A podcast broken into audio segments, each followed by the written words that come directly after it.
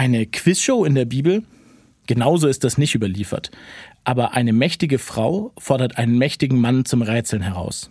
So erzählt es eine Geschichte im Ersten Testament im Königebuch. Die Königin von Saba kommt aus einem fernen Land nach Jerusalem, weil sie gehört hat, wie klug und weise König Salomo ist.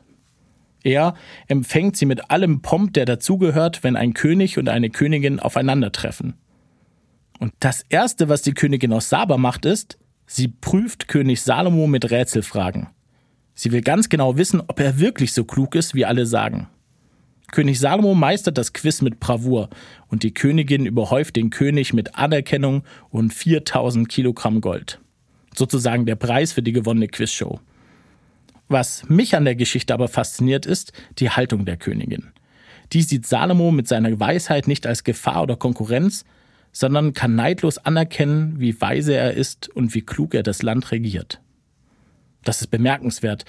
Bei uns ist es doch eher normal, dass wir bei anderen den Schwachpunkt suchen. Mir selbst fällt es, ehrlich gesagt, schwer, ganz ohne Neid anzuerkennen, wenn Menschen einfach unglaublich begabt sind. Wenn sie die Geduld haben, die ich manchmal nicht habe, den Willen zur Perfektion oder so offen auf Menschen zugehen, wie ich es gerne können würde. Vielleicht hilft es, es wie die Königin zu machen.